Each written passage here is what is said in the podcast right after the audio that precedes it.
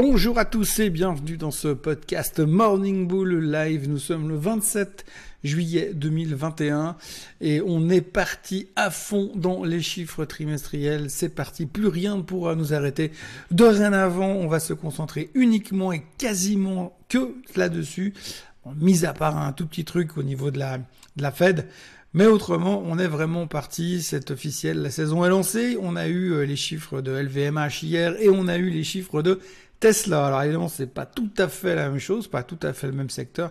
On notera que les chiffres de LVMH étaient très bons, ils sont meilleurs qu'avant la pandémie, donc autant dire que visiblement, euh, comme d'habitude, les très très riches n'ont pas forcément arrêté de consommer dans une période de crise un petit peu compliquée pour d'autres. Donc ça continue de fonctionner très très bien et la diversification de la société est au top.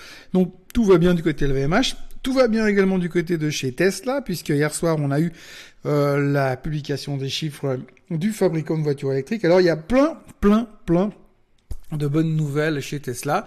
Euh, la première étant que pour la première fois, ils ont gagné un milliard, ils ont fait un milliard de profit. Euh, donc c'est une très bonne nouvelle pour Tesla. Ça prouve que tout fonctionne, tout va très bien, tout est fantastique. Euh, globalement, ils sont prêts pour euh, la mise en production du modèle Y. Euh, ils sont assez positifs pour l'avenir. Mais par contre, alors par contre, Elon Musk nous a fait une, conférence de presse dont il a le secret où il a quand même abordé deux trois sujets qui fâchent ou qui pourraient fâcher. Alors je vous lis tout de suite. Le titre pas réellement euh, souffert ou n'a eu d'impact hier soir, puisqu'on montait de 2% dans la séance, puis qu'on terminait en hausse de 1% after close. Donc autant vous dire qu'il s'est pas passé grand-chose. Mais ce qu'il faudra retenir quand même chez Tesla, c'est que Elon Musk a donc annoncé que pour l'instant, euh, le projet de, de camion ou de semi-remorque qui devait venir normalement ou démarrer en guillemets cette année sera repoussé en tout cas en 2022. Il a précisé que le shortage de composants électroniques ou de semi-conducteurs euh, continuait à être un sacré problème et que du coup euh, ça leur coupait complètement leur visibilité puisqu'ils étaient incapables de dire quel serait l'avenir, comment serait l'avenir euh, parce que ça leur c'est pas dans leurs mains et ils ne peuvent pas intervenir là-dessus. Donc du coup, bah, la réaction était neutre, on va dire. Il n'y a pas eu de grosses surprises ni dans un sens ni dans l'autre. Euh, mais globalement, ce qu'il faut retenir, c'est que bah, donc, pour l'instant, le projet camion est repoussé. Et puis alors, un autre projet qui est repoussé euh, visiblement très loin, mais qui est une bonne nouvelle, c'est le projet du, du Cybertruck. Vous savez, cette horreur qui ressemble strictement à rien, que même les militaires auraient pas voulu. Eh bien, le Cybertruck est donc repoussé au calendrier grec. Hein, donc ça, on le verra peut-être euh, en 2035 sur les routes. Donc pour l'instant là aussi euh, c'est mis de côté, c'est pas la priorité immédiate. Euh, là aussi ce qu'il faut retenir quand même c'est que globalement on a ce problème de euh, ce gros problème de, de, de, de, composants électroniques qui va probablement se, se, répercuter aussi sur les résultats qu'on va avoir aujourd'hui, puisqu'aujourd'hui on a Apple ce soir qui va publier, Apple qui est au plus haut de tous les temps, et on attend, euh, on attend des chiffres évidemment euh, canonissimes chez Apple, chez Microsoft, chez Google. Euh, Apple, on attend 1,01 dollars de gains par action avec des, revenus de 73,26 milliards. Microsoft, on attend 1,91 euh, par action avec des revenus de 44,06 milliards. Alphabet, donc Google, on attend 19,33 euh, par action avec des revenus de 56,19 milliards. Donc globalement, on attend des bons chiffres ce soir. Euh, pour l'instant, le mood au niveau de la perception des résultats, puisque je vous l'avais dit déjà hier, tout ce qui va euh, euh, déterminer la suite des événements, c'est la perception qu'on va avoir euh, de ces chiffres.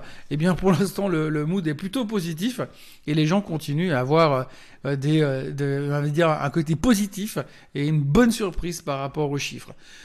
Donc pour l'instant, c'est plutôt optimiste pour cet après-midi. Pour l'instant, les futurs sont légèrement en baisse. On a toujours cette problématique sur la Chine qui pèse sur les marchés. On, on a vu hier qu'il y a quand même certains titres qui se sont fait littéralement massacrer. Euh, d'ailleurs, ça rapporte à une question qui m'a été posée. Pourquoi le tracker sur la Chine est en train de se faire démonter? Eh bien, simplement parce que tous les grands noms sont en train de se faire exploser euh, ces dernières heures, ces dernières heures euh, en Chine. Il y a eu, on voit encore une fois, en fait, la grosse problématique, c'est qu'il y a une ingérence de la part du gouvernement sur sur certaines sociétés. On l'a vu avec l'histoire de de Tal Education Group où finalement euh, on leur a plus ou moins laissé entendre qu'ils n'avaient plus le droit de gagner de l'argent puisque euh, la, le côté euh, Éducation est censé rester gratuit euh, en, en, Chine, donc du coup le titre se faisait massacrer hier, mais tout le reste finalement des secteurs euh, liés, euh, on va pas dire ouais, on va dire à Internet, mais aussi où les étrangers investissent beaucoup, eh ben se sont fait démonter la tête puisque euh, plus personne veut investir pour l'instant dans un marché qui est drivé par le gouvernement. Aujourd'hui, vous avez une Alibaba qui a perdu quasiment quasiment 10-12% en deux séances à cause de ça. Vous avez une Tencent qui s'est fait démonter littéralement parce que, pas parce que la boîte finalement ne fonctionne pas aujourd'hui ou ne fonctionne pas bien, mais simplement euh, Tencent qui valait 76 dollars il y a encore deux semaines et se traite à 60 aujourd'hui, ce matin.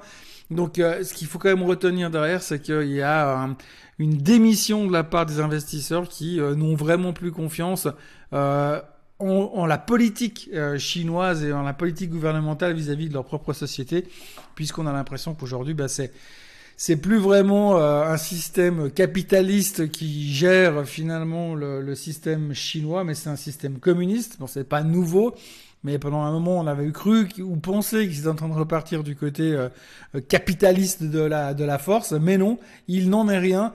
Euh, pour l'instant, on sent qu'il y a une tension quand même euh, assez importante de ce côté-là. Alors, c'est difficile de savoir à quel moment on va pouvoir re-rentrer sur la Chine. Euh, il y a une vieille citation qui dit toujours Never catch a falling knife, ne rattrapez jamais un couteau qui tombe.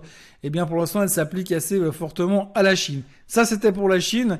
On a à côté aussi une, une sur le Bitcoin aussi, enfin sur les crypto-monnaies de nouveau. Hein. Donc hier, on a eu une explosion du Bitcoin qui est allé chercher quasiment les 40 000 dollars parce que euh, parce que rapport comme quoi Amazon pourrait autoriser les bitcoins, comme quoi ils ont même publié une annonce euh, pour engager quelqu'un qui s'occuperait de développer l'aspect crypto-monnaie chez eux. Donc du coup, euh, gros engouement là-dessus. Et puis et puis hier soir, le département de la justice américaine a annoncé l'ouverture d'une enquête sur sur les, les, les, gens qui sont derrière le Tether, en leur en leur reprochant une fraude qui daterait de plusieurs années. Bref, donc autant vous dire que ce genre de nouvelles n'a pas super super plu euh, au secteur crypto-monnaie, puisque ce matin, alors ça va un petit peu mieux à l'heure où je vous parle, mais mais bon, le Bitcoin a perdu 3% ce matin, on n'est plus qu'à 37 000.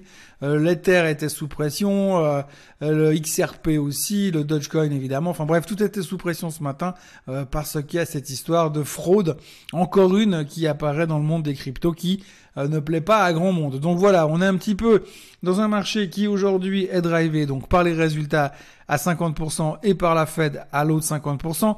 La Fed va parler demain soir. Pour l'instant, ils vont se rencontrer aujourd'hui et demain. Et demain soir, on y verra un peu plus clair concernant, euh, pardon, concernant la politique euh, de la Fed à venir et ce que va décider finalement Monsieur Monsieur Powell. Alors Monsieur Powell, il va regarder quoi? Il va regarder très attentivement l'inflation, il va regarder très attentivement le tapering, parce qu'effectivement aujourd'hui la grande question c'est est-ce qu'on va aborder le sujet du tapering ou pas? Et est-ce qu'on va euh, rentrer dans cette thématique de dire on va commencer à réduire les aides, euh, les, aides au, marché et à l'économie, euh, ce qui pourrait être possible, mais en même temps ce qui paraît peu plausible aujourd'hui, puisque euh, la majorité des experts sont en train de se dire que de toute façon, avec le retour euh, du variant Delta ou du Covid, il paraît quand même incroyable qu'on vienne, euh, il serait incroyable que sur une période qui pourrait devenir de nouveau très compliquée, à savoir l'automne, en plus le côté saisonnalité, il serait étonnant que la fête vienne partir dans l'autre sens. Donc voilà, on aura beaucoup de choses à analyser ces prochaines 48 heures. Pour l'instant, ce qu'on va regarder donc ce soir, je vous rappelle, c'est AMD, Apple, Google et puis euh, qui c'est que j'oublie? Microsoft dans l'histoire euh, qui publieront leurs résultats. En attendant, ça risque d'être relativement euh, calme. Pour l'instant, on a quand même aussi à noter pas mal de boîtes qui publient quand même en Europe. Hein. Il n'y a pas que les Américains sur la planète, aussi fou que ça puisse paraître. mais aujourd'hui, on aura Kering qui devrait publier d'ailleurs et Dassault Systèmes aussi euh, qui sont euh, qui sont un peu dans la lignée de ce que nous ont euh, annoncé hier les LVMH. Donc ça devrait être également des bonnes surprises de ce côté-là.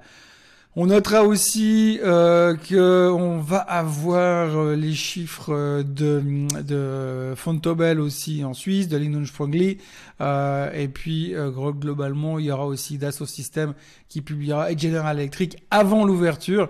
Les big names que je vous ai cités publieront après l'ouverture. Voilà ce qu'on peut dire au niveau euh, des marchés. Donc euh, finalement, les bourses terminent légèrement euh, inchangées, à peine plus faibles en Europe, à peine meilleures aux États-Unis, largement, enfin suffisamment en hausse pour terminer et battre des records. Donc c'est plutôt pas mal. L'idée du jour, pour l'instant, moi je vais être contrariant puisque tout le monde se concentre aujourd'hui sur la tech et sur d'autres choses. Moi je vais proposer de racheter euh, Las Vegas Sense. Alors Las Vegas Sense, c'est bien évidemment un opérateur d'hôtel. Euh, et puis bah, ils ont publié leur résultat l'autre jour qui était forcément pas terrible avec la avec la pandémie, des chiffres en baisse, une, euh, une dépression euh, pas terrible au niveau de, des chiffres. Donc le titre était pas mal sous pression euh, ces dernières heures, ces derniers jours. Et, donc on, on, a, moi je parierais simplement sur un recovery derrière. Alors aujourd'hui le titre est à 45,35$. Euh, le chart, il veut plus dire grand chose parce que finalement, on est revenu à des niveaux qui sont quasiment des niveaux pandémie, euh, cœur de la pandémie.